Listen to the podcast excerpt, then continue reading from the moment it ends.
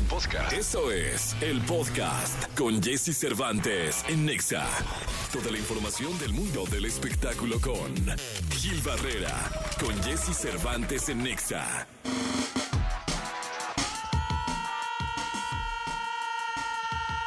Gilquilillo, Gilquilillo, Gilquilín, el hombre espectáculo de México.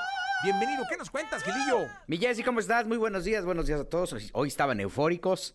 Este, oye, fíjate que pues la noticia, como bien se comentaron en estas breves del fin de semana, es el fallecimiento de Matthew Perry, que al final es uno de los eh, grandes actores que logró, junto con sus compañeros en Friends, generar esta empatía de que eran los compas de todos, todos los que crecimos con esta serie, los que vimos esta serie, eh, de alguna forma nos fuimos identificando. Yo tardé un poquito en verla, pero al final eh, terminabas admirando cada, a cada uno de los personajes y evidentemente a esta que es yo creo que una de las grandes obras maestras que tiene la televisión mundial. Eh, la verdad es que las muestras de cariño que había alrededor de, de Perry eran impresionantes y obviamente esta apertura que en su momento tuvo para eh, hablar sobre este eh, desafortunado tema de adicciones por el que transitaba, creo que también eh, generó una empatía mayor, no sé si de compasión, pero sí, eh, evidentemente la gente lo, conoció mucho más y lo familiarizó, lo, hizo suyo. Este triste adiós que hay alrededor de Matthew Perry creo que debe darnos una gran lección.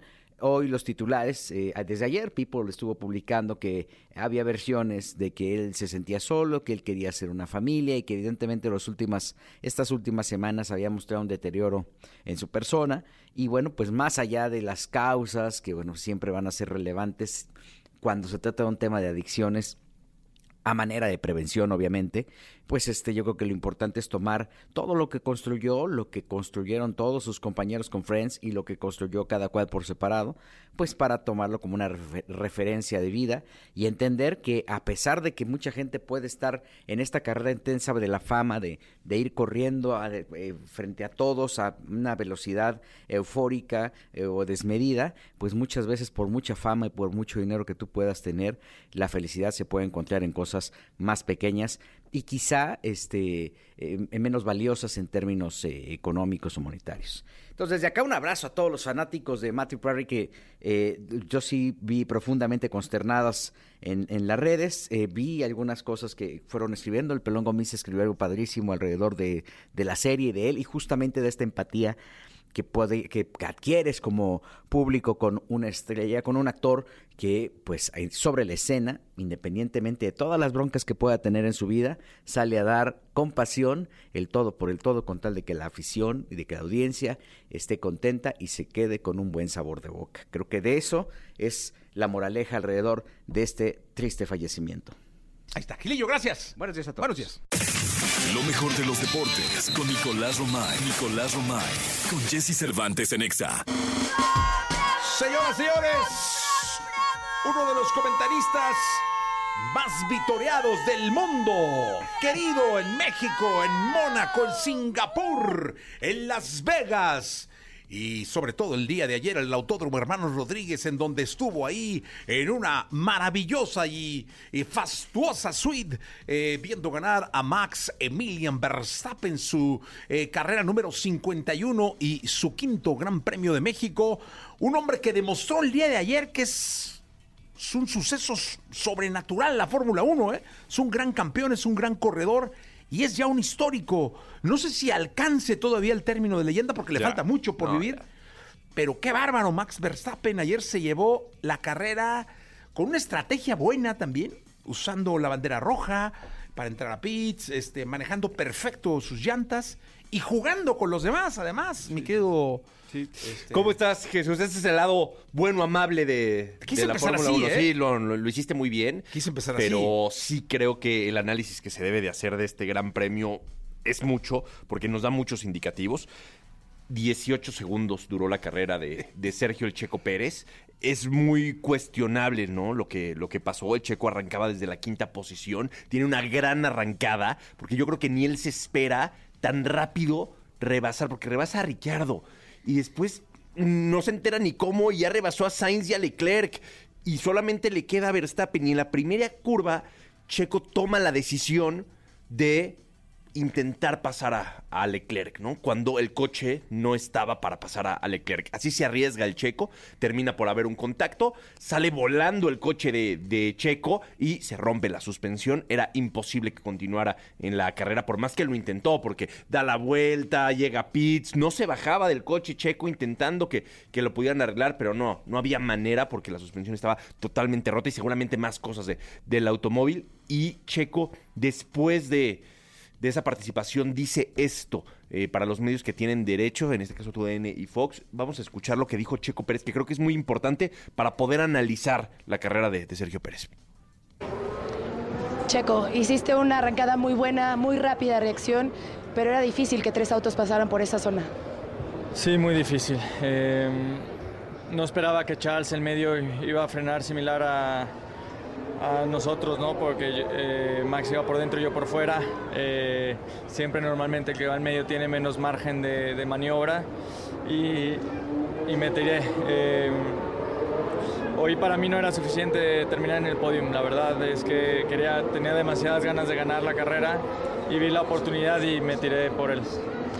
Por supuesto, ese era el objetivo, el ganar y sobre todo aquí en casa, ¿no? El hacerlo frente a tu gente. ¿Duele más por eso?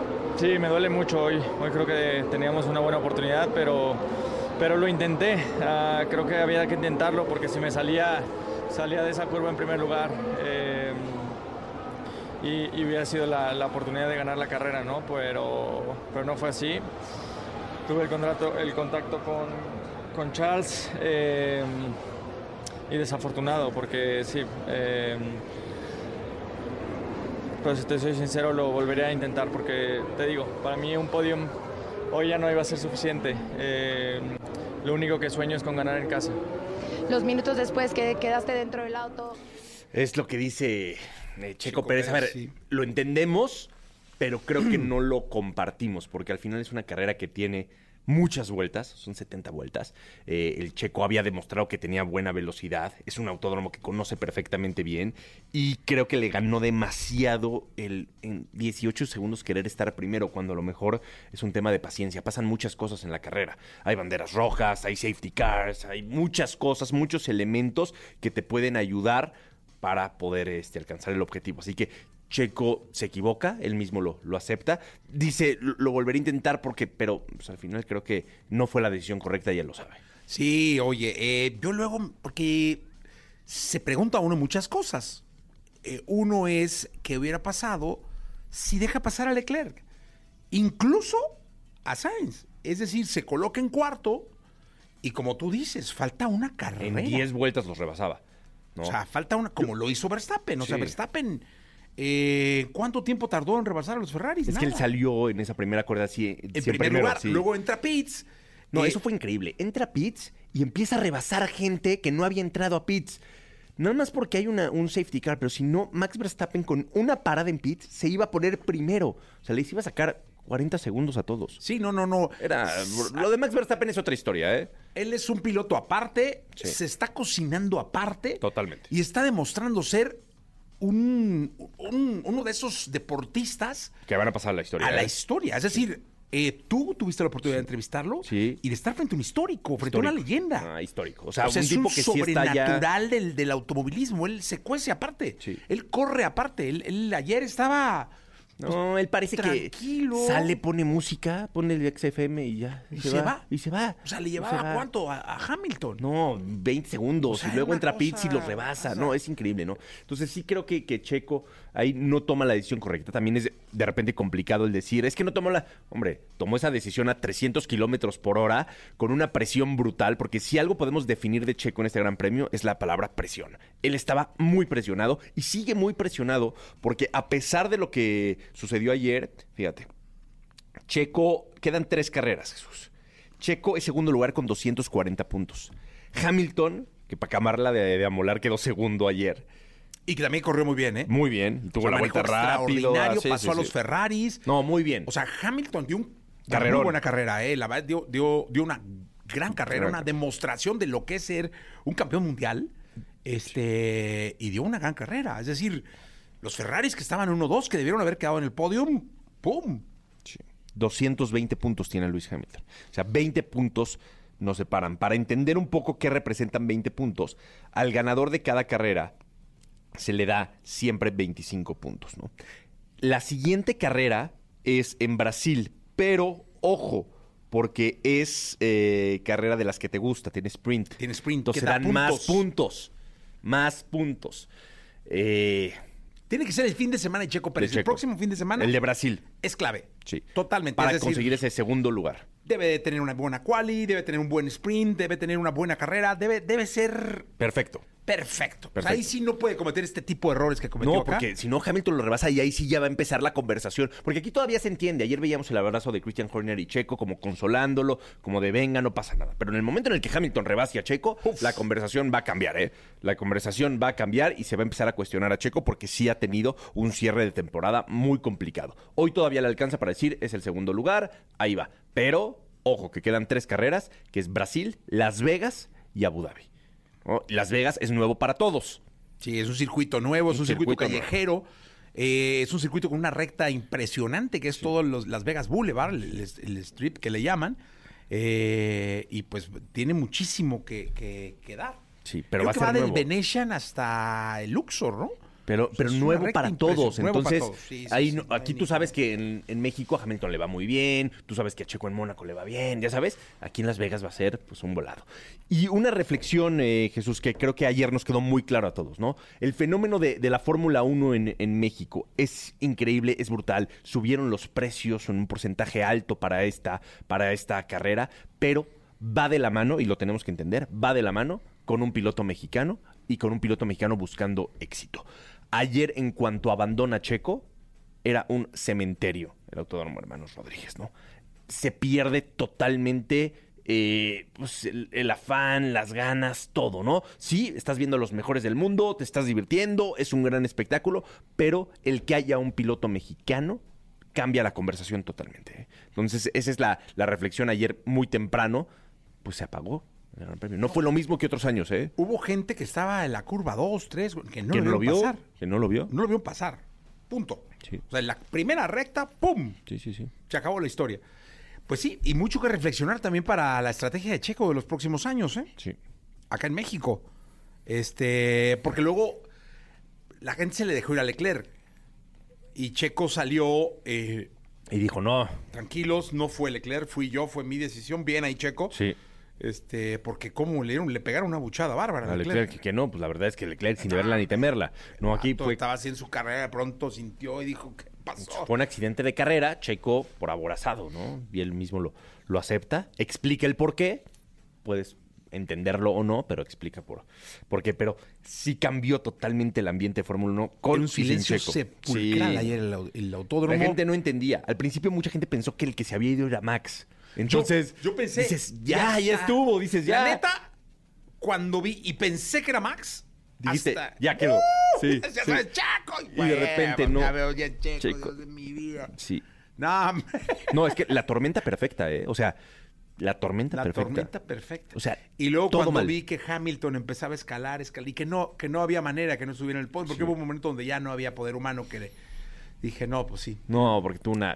Después hubo bandera roja y una segunda arrancada. Y muy bien Hamilton No, otra vez. hombre, es que dio un carrerón ayer, Sí, Hamilton. O sea, el sí. hombre lo supo hacer. Perfectamente. Insisto, y Verstappen, que es un de estos superatletas que, que son comparados con los que están Verstappen- allá en el Olimpo, ya Sí. muy lejos de todos, señores. A ver, ni, ni, a ver, ni hay manera. A él hay que verlo, hay que disfrutarlo, porque son carreras de una leyenda. O sea, sí, punto. ¿Estás de acuerdo? Ahí está. En esa conversación está.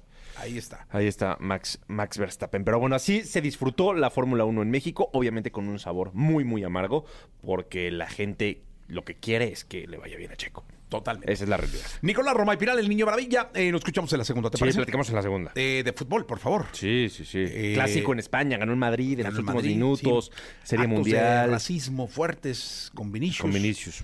También na- nada bien en Barcelona el asunto, eh, pero platicamos en la segunda. Vámonos con las curiosidades de Morado 8 con 3.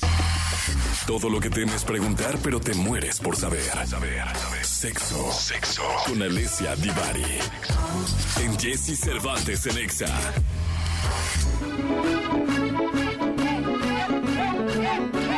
Señoras y señores, la sexóloga del mundo de Italia para el universo.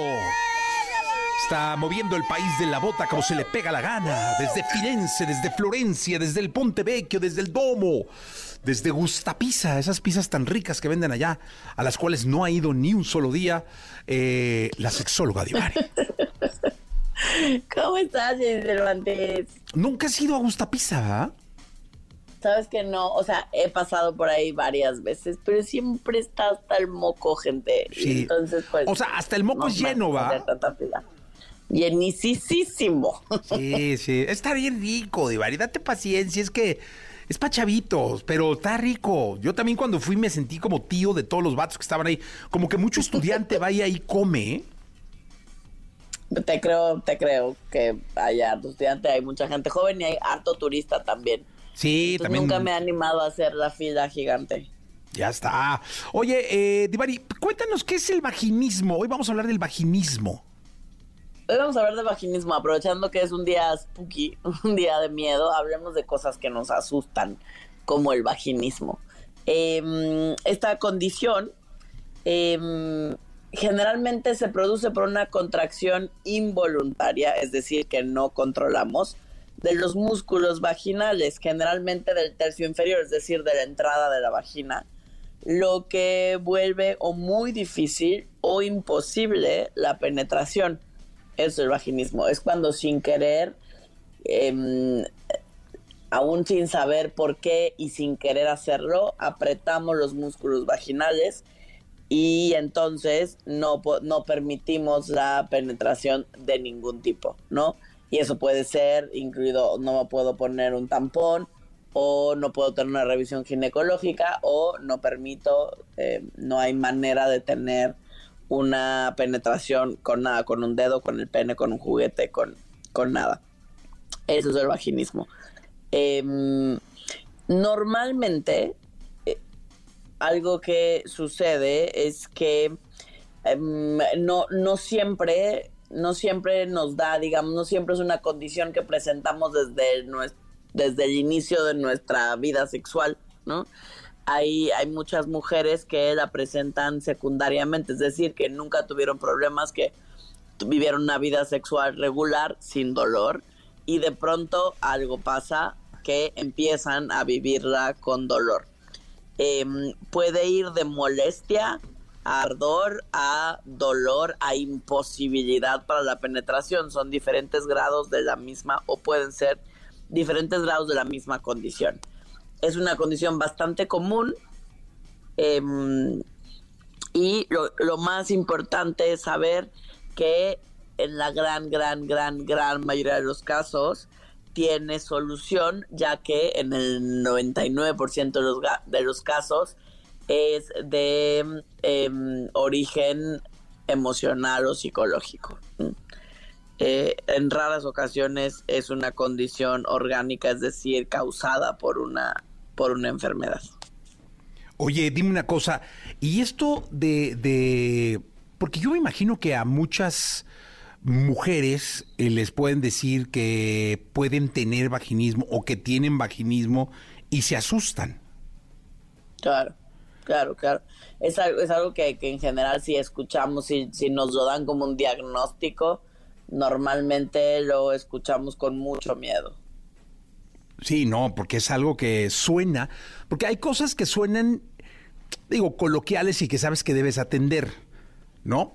Eh, Pero hay otras que solo el, solo el sonido de, de la palabra y sin saber el significado dices, ching, ¿qué onda? ¿Cómo, cómo recomienda la sexóloga Divari tomarlo? Pues mira, idealmente que no panda el cúnico, ¿no? O sea, idealmente que no mm, respiremos profundo y pidamos apoyo profesional, ¿no? Esto es algo que va de la mano de la terapia sexual, eh, pero por eso lo más, más importante es que sepas que hay tratamientos, que hay solución, no es el fin del mundo, simplemente necesitamos desenredar qué pasó por ahí, dónde, dónde te atoraste, ¿no? Es decir, dónde, porque puede ser debido a algún trauma de diferentes a una educación sexual de poca, triste e insuficiente. Mm, por, por miedos o por ansiedad también puede ser que desarrollemos una condición de este tipo. Antes se le conocía como, y seguramente esta palabra la habrán escuchado por ahí, antes al vaginismo se le conocía y decían que había que la mujer o que la persona con esta condición era frígida. Eh, ahora lo conocemos como vaginismo. Entonces, nada más por si en algún momento has escuchado la otra palabra, saber que ya no se dice así, ese no es el término correcto. Hoy a esta condición la conocemos como vaginismo, nada de frigidez. Eh, dice por aquí Laura en redes sociales, ¿cómo me puede apoyar mi pareja para curar el vaginismo? Tu pareja te puede apoyar acompañándote eh, y dándote apoyo emocional, siendo paciente, estando para ti, pero el trabajo emocional importante que hay que hacer, ese te toca a ti. Sí, o sea, no hay manera de responsabilizar o de, a, la pareja o de no es que no sé cómo no, decirlo. No, no, no hay, no hay, no hay que responsabilizar a nadie. Simplemente hay que entender que es una situación, es una condición compleja que se creó sólidamente, generalmente por eh, una diversidad de factores que durante la terapia sexológica buscamos desenredar y trabajar con la ansiedad para que ésta nos permita y muchos ejercicios de relajación, porque en realidad lo que necesitamos aprender es a volvernos a relajar para no apretar de manera involuntaria la vagina. Ok. Eh, no hay más preguntas. Eh, producción. Eh, no hay más preguntas. entonces, ¿cómo cerramos el día de hoy? Eh, Alessia.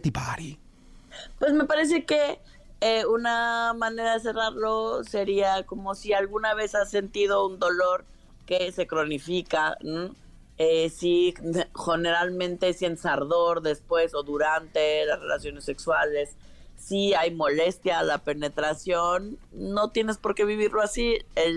Los encuentros sexuales no tienen por qué ser dolorosos a menos que sea una elección de placer. Eh, no tienen por qué ser dolorosos. Entonces no estás sola, pide ayuda, tiene solución. y tu sexualidad puede ser tan placentera y gozosa como tú lo decidas. Pues ahí está. Eh, Alessia Divari, muchas gracias. Al contrario, gracias a ustedes. Vayan mandando sus dudas para el miércoles. Vayan mandando dudas para el miércoles. Alessia Divari son las 8 de la mañana, 23 minutos. Verano en Nueva York. Manuel Medrano en XFM. Bien, llegó el momento de la segunda. La segunda de espectáculos con el querido Gilquilillo, Gilquilillo, Gilquilín. El hombre espectáculo de México. Mi querido Gilquilillo, ¿qué nos cuentas? ¿Cuánto, ¿Cuánto va a durar esto? ¿17 segundos? No, no te burles. ¿Qué harías en 17 segundos, mi Jessy? No te burles. ¿Cuánto nos gastamos en 17 segundos? No, no, es que, ¿sabes qué? Hola, mira quién está ahí. Ah, mira, ahí está sin teorías. Más de 17 segundos. Ven a saludar, hombre, ¿no? Ah, sí, ahí está sin teorías, mira nada más. La, pero... la estrella de, de, los premios Bandamax, ¿eh? La, y de la mejor. Y, y de la no, hombre, no, no, no, no, hombre, ya, que, ya, ya, ya me voy. Guapísima. Dios de mi vida. No, no, no, no, no, Dios de mi vida. Guapísima, pero me, además... me saludó, ¿eh? Qué bárbaro. Mira, ¡Qué ¿eh? bonita gorra! Me la regaló una amiga. Sí, firmada y todo. Firmada y todo, pero para Vete, que no diga mi amiga que lo no la uso. tener rating.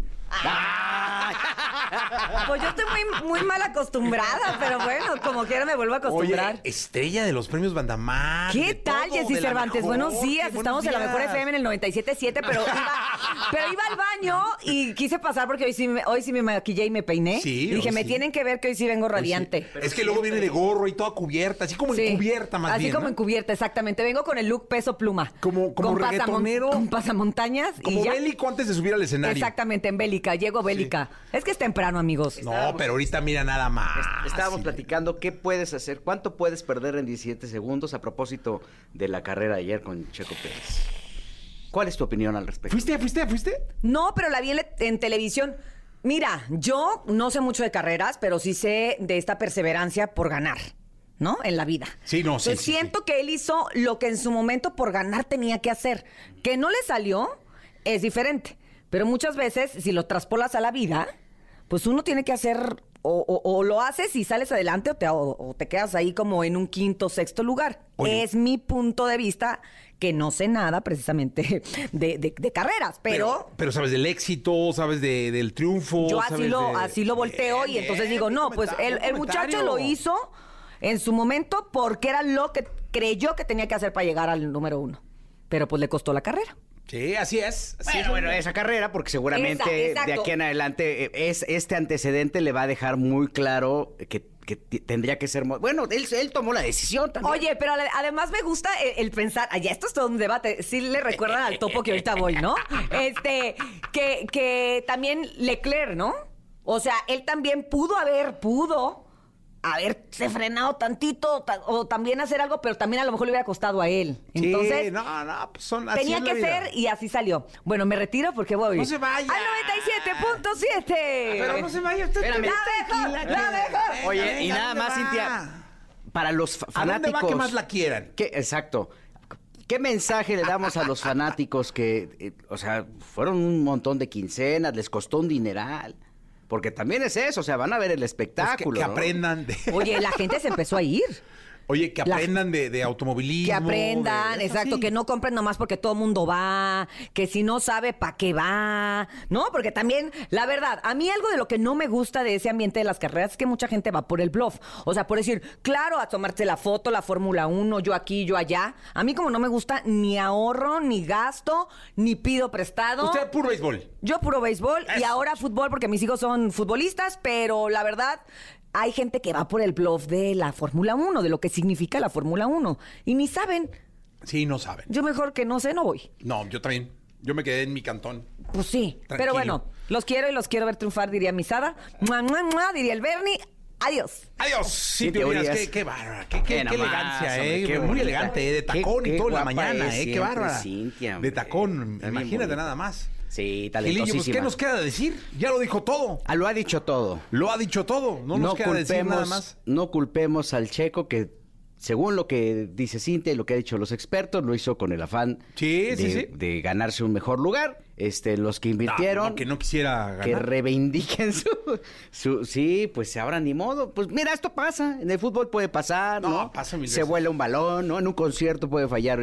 Es como si vas a ver a Miguel Bosé en los primeros 17 segundos, la posibilidad de que le falle la voz es muy grande. Sí, o como si vas a un palenco y llega bien pedo el pote. Perdón, eso no, eso no pasa. Este, O Alejandro Sanz, que lleva Alejandro 17 Sanz. segundos y le caen ahí para que pague lo que tiene que pagar. O sea, Sí, sí. Sea, así Mira. es la vida de caprichosa, mi querido Gilillo. Un abrazo fuerte al Checo, un abrazo fuerte a todos Yo sus no lo conozco, fanáticos. pero le mando un No, un hombre, abrazo. pero mira, el, el poder de la, el, el tema de la decepción es, es, es tremendo, la frustración es tremenda y cuando no sabes lidiar con ella, pues mayor, ma- eh, más.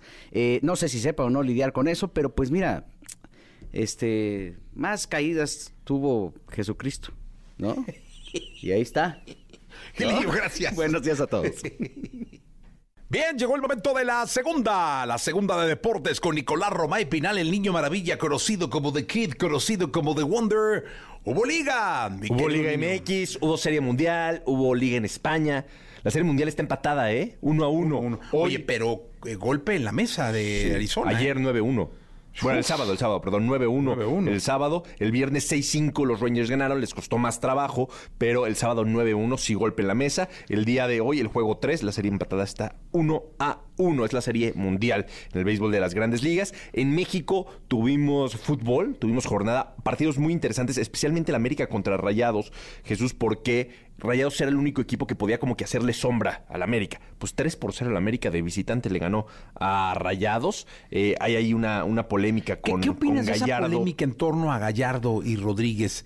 eh, en donde Rodríguez, jugador del América, sale lesionado, canta una... O sea, dice que- que se la- amenaza. No, yo, yo vi la declaración sí, donde, sí, sí. donde él dice que, que durante todo el partido Gallardo te los- voy a lastimar. los- le estuvo diciendo y le dijo te voy a lastimar y lo lastima.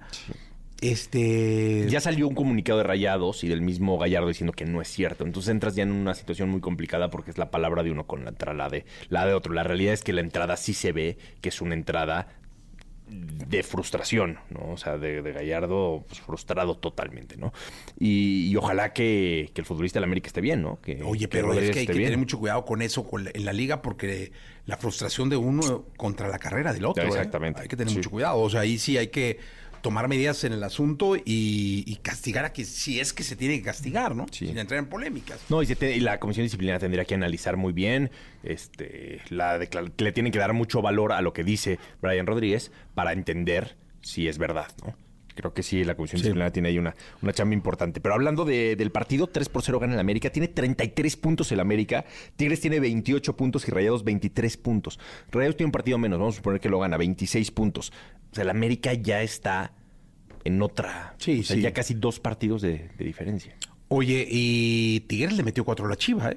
En el, En el Jalisco, Jalisco. que se llenó el 4-0. Jalisco, se puso el Jalisco como en sus mejores sí, tiempos. Como los viejos tiempos, ¿eh? Sí, no, no, no, no. Pero fíjate cómo de- quedó demostrado que al Jalisco, sin tanta restricción que tiene para la banda, para la gente de, ¿no? De, de a pie, como le dice luego, ¿no? Este, el, el otro estadio, el Jalisco un llenazo. Lleno. No, como chi- el Chivas de los 90. Sí, sí, sí, sí, la verdad, sí. Y el Pero equipo, duró 15 pues, minutos 15. porque ahí ya empezaron a caer los goles de Tigres. En y- racimo. Sí, y ya. Me gustó el de Marcelo. Oye, qué, qué bien, ¿no? Por, por Marcelito Flores. Sí, Digo, ya agonizaba el partido, pero sí. Perdió el 4. Sí. Y fue un buen gol. Fue, fue un buen gol. Marcelito Flores, que necesita, urge confianza a Marcelito Flores. ¿Qué otro resultado? Destacamos la victoria de Cruz Azul. Contra Cruz todo pronóstico le ganó a León. Perdió el Atlas 2-0 contra los Cholos. Perdió En Atlas. franca caída. Ayer, ¿no? Ayer, en la noche, fue el último partido. Sí, el último partido. 2 por 0. Santos goleó a Juárez 5 por 1. Toluca 3 por 1 le ganó al San Con el Luis. tanque, ¿eh? Sí. José María Morales. Sí, ahí estuvo muy raro todo lo que pasó, pero sí. San Luis ya se, se derrumbó, tiene 22 puntos. San Luis, digo, sigue calificando directo, pero la cosa no, no ha ido tan, no ha ido del todo bien. Pero bueno, y en España, Jesús, tuvimos el clásico Real Madrid-Barcelona. 2 por 1 ganó el, el Madrid a domicilio. Bellingham está en un nivel brutal, ¿eh? Brutal. Porque empezó ganando el Barcelona. Qué gran contratación, ¿eh? Sí. Porque sin hacer mucho ruido, ¿no? nada, Es- nada, O sea, no, no fue mediática, fue una Pero contratación. Qué sí. gran contratación, caray. O sea, fue una cosa de locos. Y te voy a decir una cosa: hay que poner el dedo en la llaga contra los actos de racismo, Sí. Tanto en el estadio como fuera del estadio. Eh, Ancelotti ahí tiene que sacar a Vinicius de la cancha porque Vinicius le estaba respondiendo al público. Se puso tenso el, el- el- el tema ahí. Si ¿eh? Ancelotti lo jala, ¿no? Lo agarra Sí, de la mano y le dice, ya vente. "Ya, cabrón, ya estuvo". Sí, ya, ya, ahí muere. Sí, ya. Pero el Madrid se lleva los tres puntos y, y le, da un le da un golpe en la mesa a- al Barcelona porque el Barcelona también anda bien, ¿eh? O sea, el Barcelona, a diferencia de otros torneos, el Barcelona anda bien. Hoy el Real Madrid tiene 28 puntos. Eh, los mismos que el Girona, ¿no? Increíblemente el Girona también está ahí, ¿eh? Eh, con 28 puntos. Atlético de Madrid 25 puntos, pero un partido menos. Y el Barcelona se queda con 24 puntos. Oye, volviendo al fútbol mexicano, mi querido Nico, esto de Ambriz me pareció muy raro. ¿Qué Rarísimo, pasó, eh? no, rarísimo. Nadie se lo explica porque estaban a tres puntos de zona de liguilla. Se va. Al parecer ya no había ese, ese Esa- feeling con, el, con parte del equipo, ¿no? Y por eso se tomó la, la decisión. Pero sí, muy raro. Rarísimo. Muy, muy, muy raro. Muy Sí. raro, la verdad. Bueno, Nicolás, hasta el día de mañana. Mañana va a ser una semana eh, interesante en el mundo del deporte con Serie Mundial. Hay Gran Premio de Fórmula 1 en Brasil este fin de semana. Entonces hay que estar ahí contando Decisivo. detalle a detalle. Totalmente de acuerdo. Gracias, Nicolás Roma y Pinal, el niño maravilla. Eh, vamos a despedir este programa. Se quedan con Jordi Rosado, que va hasta la una de la tarde. Yo regreso mañana a 6 de la mañana. Pásenla muy bien, sean felices. La entrevista con Jesse Cervantes en Nexa. Abraham Mateo. Abraham Mateo, considerado el cantante español más innovador de los últimos tiempos, Estrena el sencillo ¿Por qué sigues pasando? al lado del colombiano Sebastián Yatra, convirtiéndose en una de las colaboraciones sorpresas del año. ¿Por qué sigue pasando? Si nadie da más de lo que yo estoy dando. Tú dices que no, pero ¿qué estás hablando? hoy aquí con Jesse Cervantes, Cenexa regresa a esta cabina. Abraham Mateo. Tiempo va a olvidar. Lunes, inicio de semana, lunes 30 de octubre. La última vez que platiqué con él, creo, eh, fue por Zoom. Y estaba en un estudio que parecía como una nave espacial. Este, hagan de cuenta que lo había tomado yo en algún SpaceX, en el espacio. Y ahí estaba metido entre computadoras y botones y todo esto, produciendo música. Y hoy está aquí con nosotros. Me da mucho gusto saludar a Abraham Mateo. ¿Cómo, estás, Abraham? Hace mucho que no te veía y, y muy contento ¿no? de estar aquí en México. Ya tocaba, después de tanto tiempo, súper feliz. Oye, dime una cosa, ¿cómo han pasado cosas lindas en tu vida? Muchas cosas muy bonitas, eh, sobre todo en mi país, que es donde más he estado centrado estos, estos últimos dos añitos, porque siempre he estado viajando fuera, Latinoamérica y, y Estados Unidos, y, y estos dos añitos quería centrarme más en, en España, y la verdad es que allí han pasado cosas increíbles, o sea, tanto en radio, eh, con las canciones, eh, conciertos, giras, eh, vengo con las pilas cargadas, ¿no? De tanta energía, de tanto amor que he recibido por allí, y ahora pues queriendo retomar este contacto con mi público de México, que, que lo quiero tanto, ¿no? Llevo visitando México desde muy pequeño, tú lo sabes, desde que tengo 15 años, y para mí este territorio es eh, muy, muy importante, ¿no? Oye, ¿cómo es que se decide eh, llevar tu carrera para tal o cual territorio, para cual o tal país, en tal momento?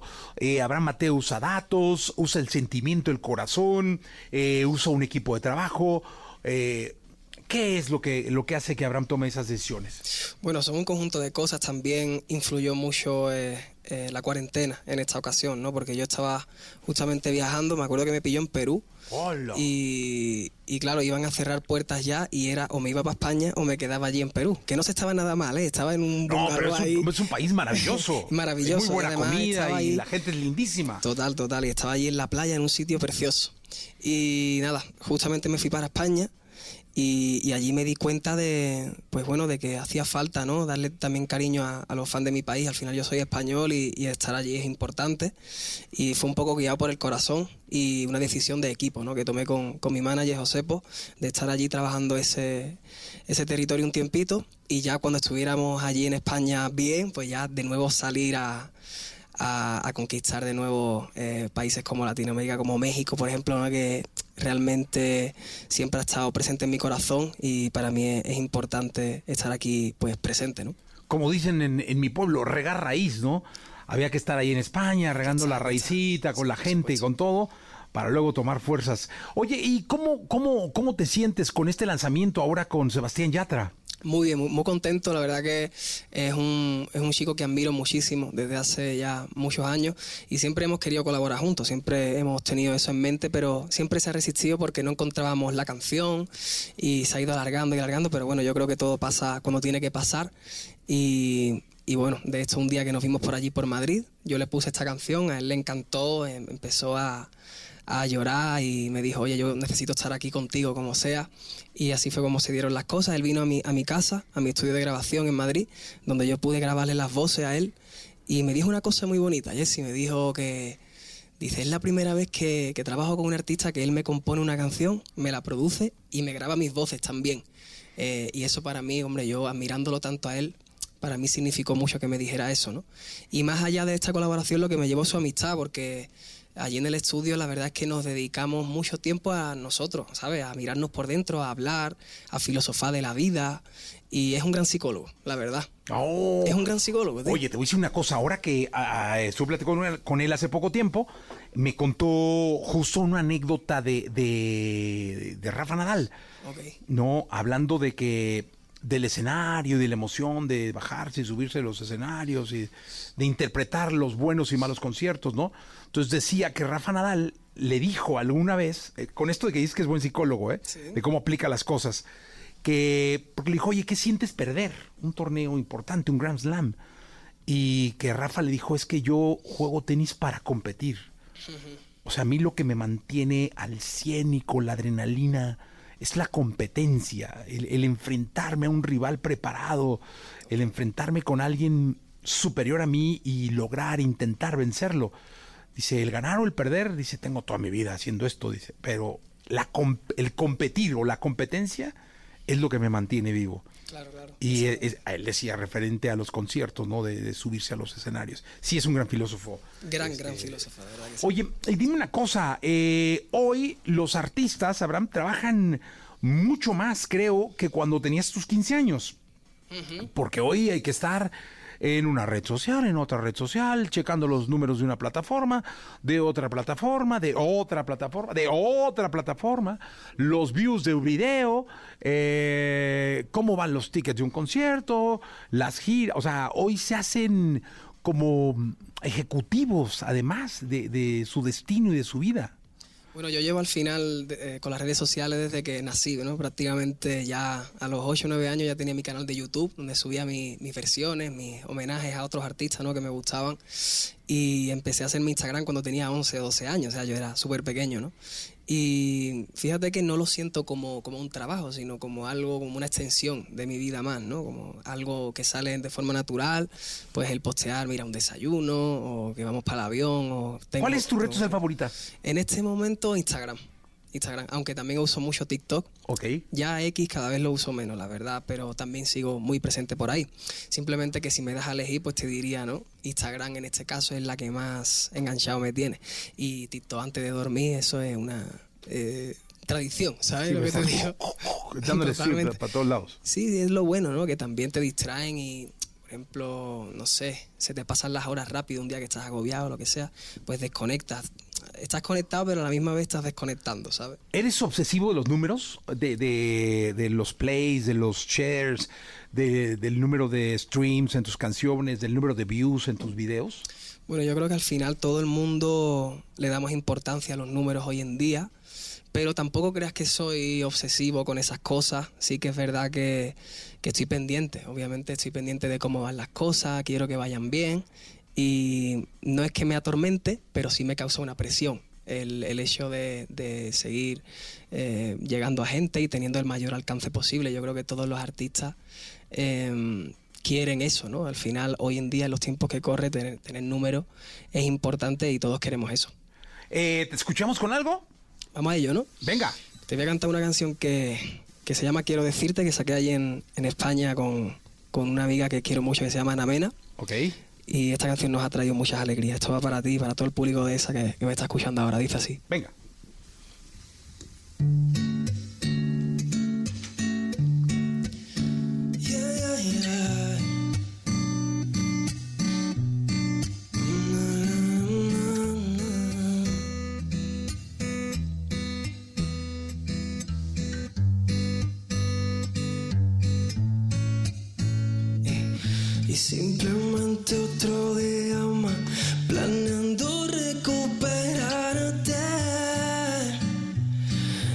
Casa es como un infierno, qué malo recuerdo.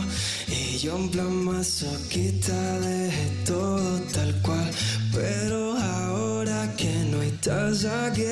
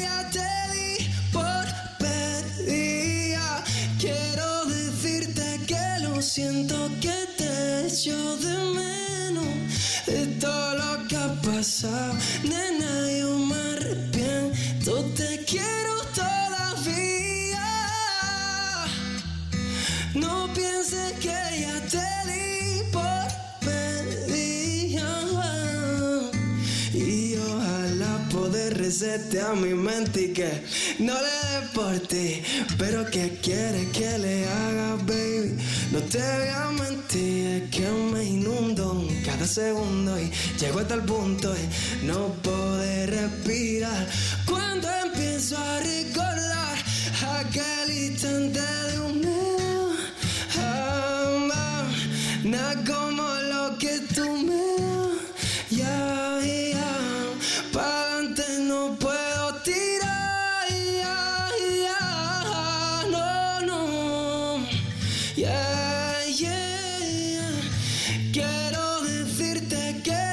Lo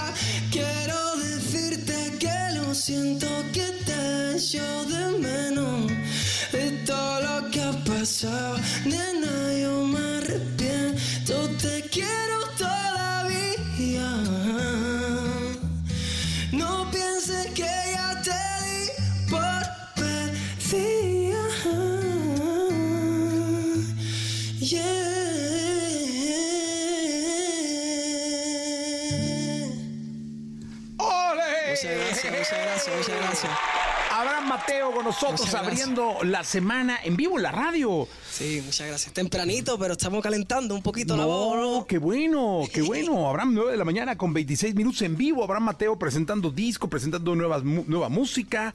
Oye, cuéntame de los conciertos. Eh, son importantísimos en la vida de un artista. Así como te vi en tu nave, eh, este estudio, y como tienes estudio en Madrid y en otras ciudades, y compones y produces, que es un arte. Muchas gracias. Es un templo, es estar en un templo haciendo, creando, poniendo canciones que luego van a emocionar a miles, a cientos. Eh, ¿Qué hay de los conciertos de Abraham Mateo, de la gira de Abraham Mateo? ¿Cuándo viene a México?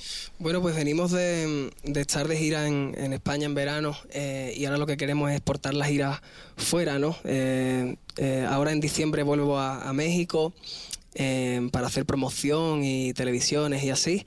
Y el próximo año, 100%, traemos la gira a México. Si Dios quiere, a, puntito de empezar el veranito. Ya por junio, mayo, una cosa así, estaremos por aquí presentes en- con el show. Así que ojalá que, que pueda anunciarlo prontito en las redes sociales, me encantaría. Oye, cuéntale a la gente cómo, cómo planear un, concierto. Eh, se ve que es muy minucioso el estudio, que tardas ahí ajustando voces y todo, pero para un show, eh, ¿qué tal el disfrute, el goce? A mí me encanta, o sea, al final sentir la energía del público en directo es increíble, es lo más bonito que hay. Eh, cuando yo eh, siento, eh, escucho ¿no? en, en las voces de miles de personas creaciones que salen en la intimidad de, de mi estudio de grabación, que al final está en mi casa, es muy emocionante. Y yo me suelo preparar mucho para un show porque además intento dar el mayor espectáculo posible. O sea, a mí me gusta mucho bailar en mi show, me gusta tocar instrumentos también, eh, una parte más de fiesta, una parte más de, party. Entonces, pues yo siento que, que la gente sale contenta y, bueno, eso es lo que intento, ¿no? Darle el mayor espectáculo posible. Oye, y eres de los que de pronto empiezan a poner canciones para el show pa- y dices, ay cabrón, ya llevo un chorro, ya llevo muchas, pues este, tengo que cortar o te cuesta trabajo hacer el set list. Bueno, me cuesta trabajo, pero, pero bueno, es una decisión que, que me gusta tomar siempre en equipo y con la familia y eso. Entonces siento que, que hay varias personas que me ayudan con eso. Pero, pero bueno, sí lo intento pensar bien, ¿eh? para que el show sea lo más dinámico posible y tiene sentido. O sea, me refiero, yo cuando me paro a hacer un set me, me- me llevo tiempo, o sea, me, me lleva tiempo pensarlo y todo tiene su, su estrategia, ¿no? Para que la gente vaya como eh, sintiendo cada vez más emoción a lo largo de- del show. Oye, para, esto, es, esto es muy diferente. ¿A quién es la primera persona a la que le enseñas una canción cuando la terminas?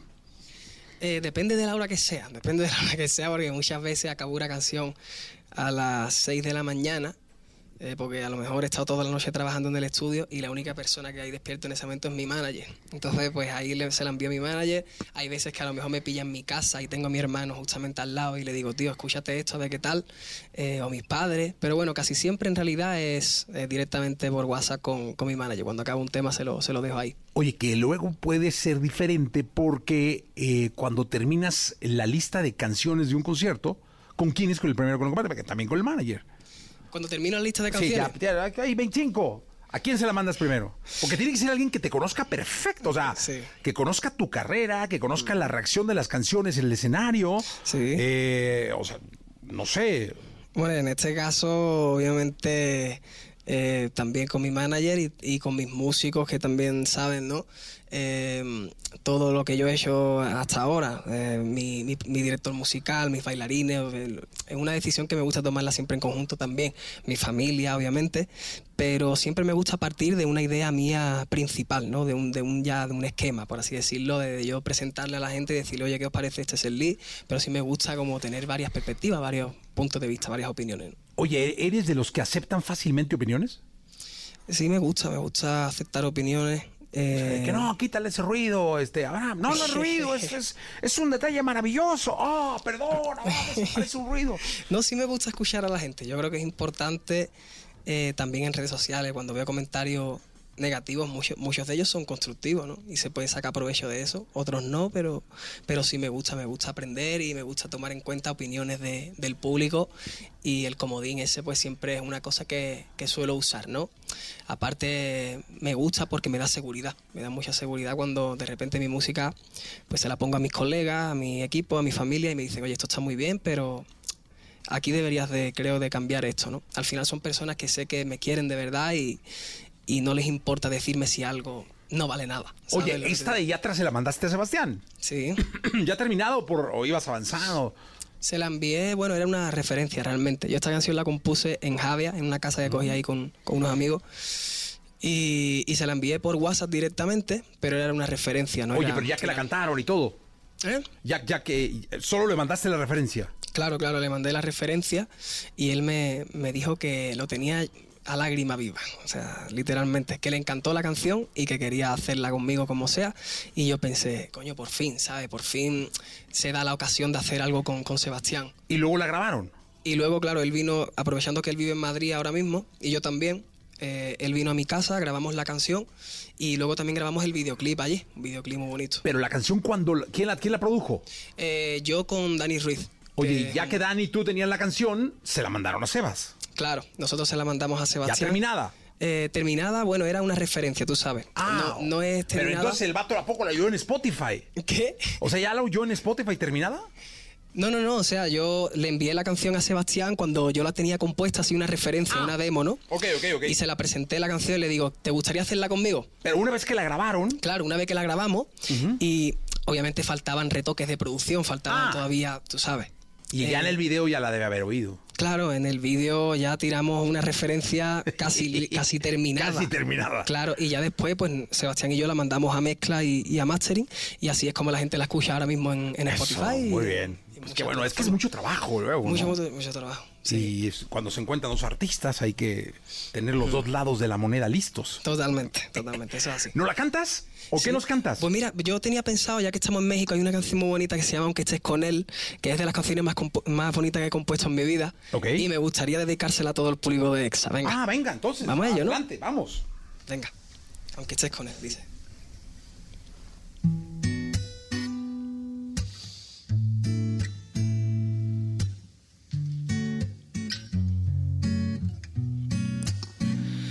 Tú eres el mejor adorno que puedo ponerle a mi cama.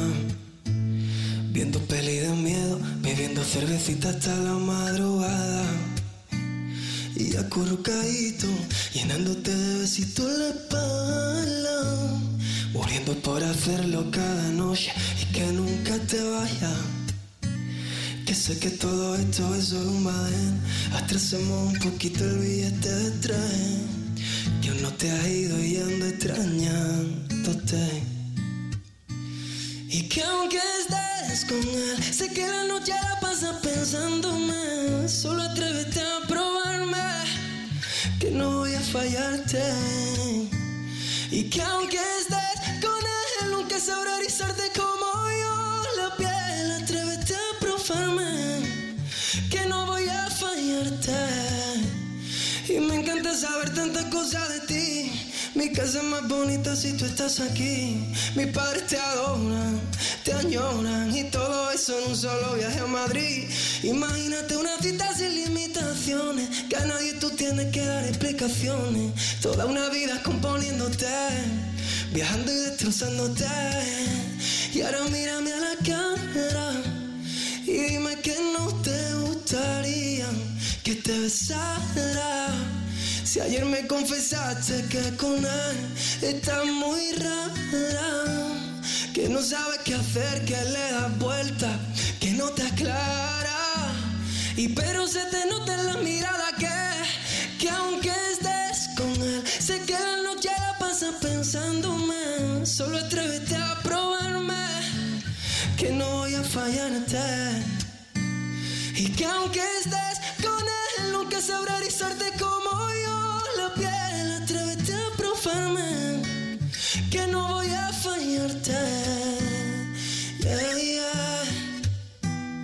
Y en resumen, estas ganas de verte lento me consumen. Y tú eres el mejor adorno que puedo ponerle a mi cama. Ah, qué bonito.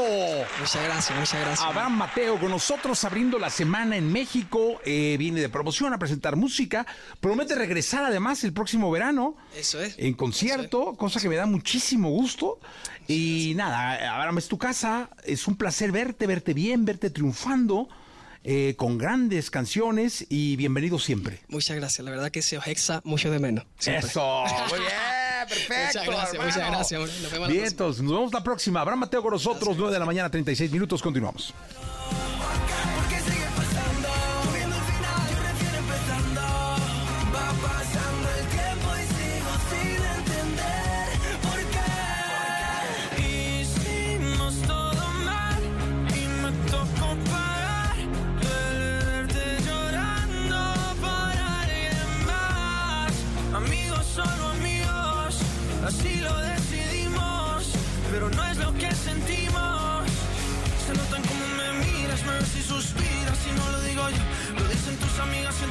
Escribiendo.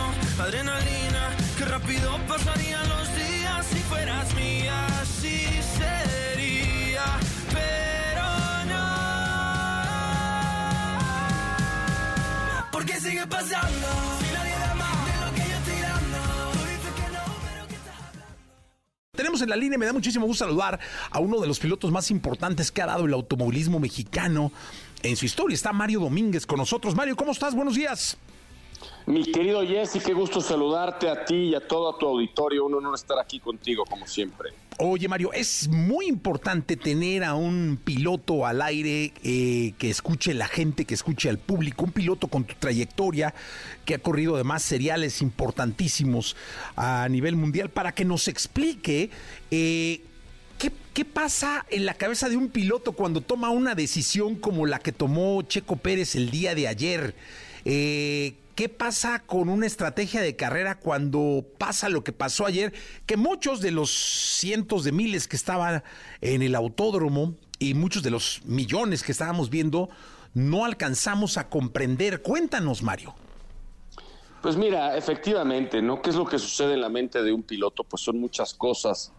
En ese momento, eh, pues seguramente Che- Checo arrancó muy bien, tuvo una buena arrancada, eh, logró ponerse ahí tres lado a lado junto con Leclerc, que salía de la pole position, y Verstappen, que había salido tercero, pero él iba por la parte externa, la parte de afuera de la pista.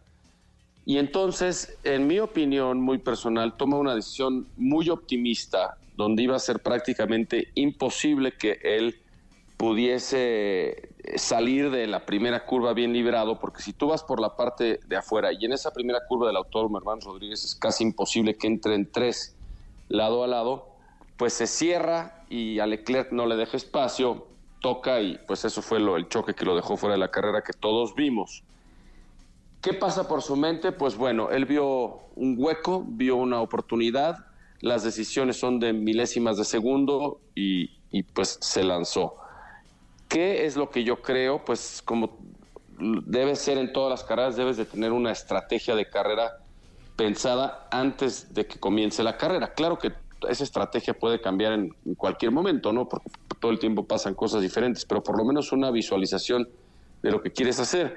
Checo tenía el auto para terminar en segundo lugar en el podium sin ningún problema, porque el Red Bull de Checo es claramente más rápido que los Ferrari en un ritmo largo de carrera, claramente de Verstappen, digo, perdón, de, Daniel Ricardo, que, que, sin problemas lo iba a superar, y entonces, pues, eh, irse detrás de, Verstappen en, en segundo lugar y a lo mejor con un poquito de suerte si algo le hubiese pasado a Verstappen, una mala parada de pits, una falla mecánica, etcétera, hasta ganar la carrera.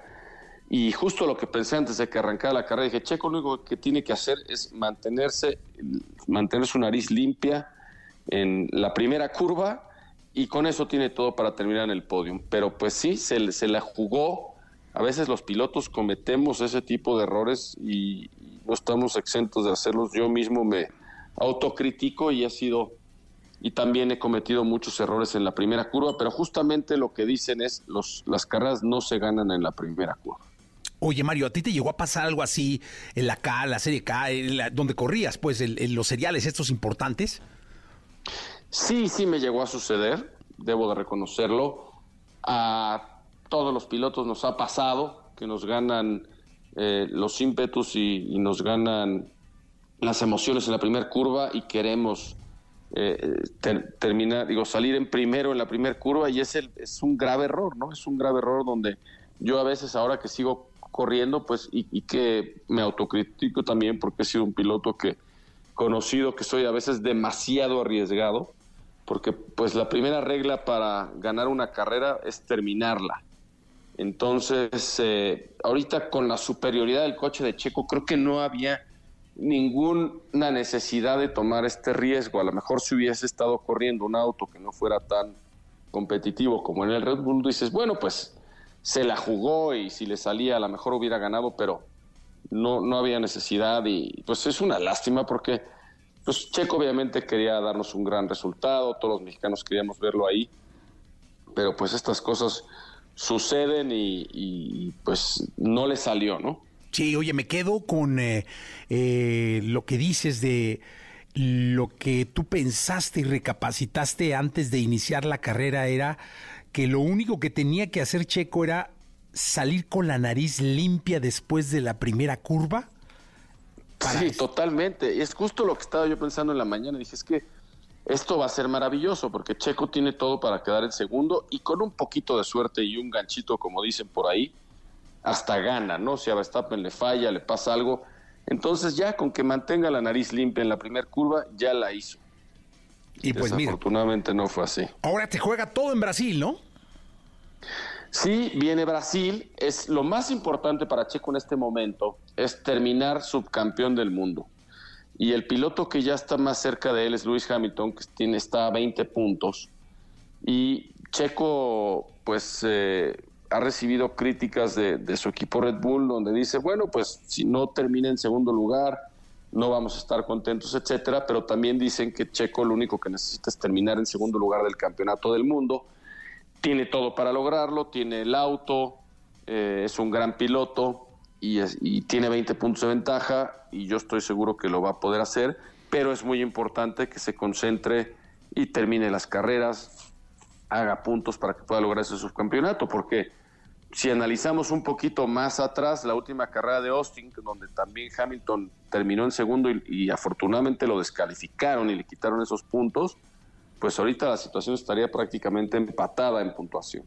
Sí, cara, y me quedo también con la reflexión que dices que para ganar una carrera, lo primero que hay que hacer es terminarla. Es correcto, es correcto, por eso muchas veces antes de, de, una carrera, o sea, llegan tus ingenieros, el equipo, a ver en la primera curva, no te arriesgues, etcétera, porque pues, exactamente para terminar primero, primero hay que terminar. Mario, gracias por el tiempo, gracias por los comentarios, comentarios muy puntuales. Eh, más que crítica, yo tomo como compartir tu experiencia en la pista con todos nosotros que no, no tenemos el conocimiento en el automovilismo de alguien con la experiencia tuya, que eres uno de los pilotos más importantes que ha tenido el automovilismo en este país. Mario Domínguez, muchas gracias. Sí, exactamente, no es crítica, simplemente es una opinión, es un análisis. Y bueno, pues seguimos apoyando a Checo, es un piloto que nos nos ha, dado grandísimas alegrías, que en un momento fueron inimaginables que nos pudiese dar un piloto mexicano y lo tenemos ahí en un equipo ganador. Entonces, seguimos con todo y un fuerte abrazo, mi querido Jesse, veámonos pronto. Veámonos un pronto. a todo tu auditorio. Mario Domínguez, un extraordinario piloto mexicano, parte de la historia del automovilismo en este país, con nosotros, platicando un poco de lo sucedido el día de ayer en el Autódromo Hermano Rodríguez. Gracias a Mario, gracias a todos. Faltan cinco minutos para que sean las 10 de la mañana. Yo me despido, soy Jesse. Regreso mañana en punto de las 6. Se quedan con Jordi Rosado hasta la una de la tarde. Escuchaste el podcast de Jesse Cervantes en Exa.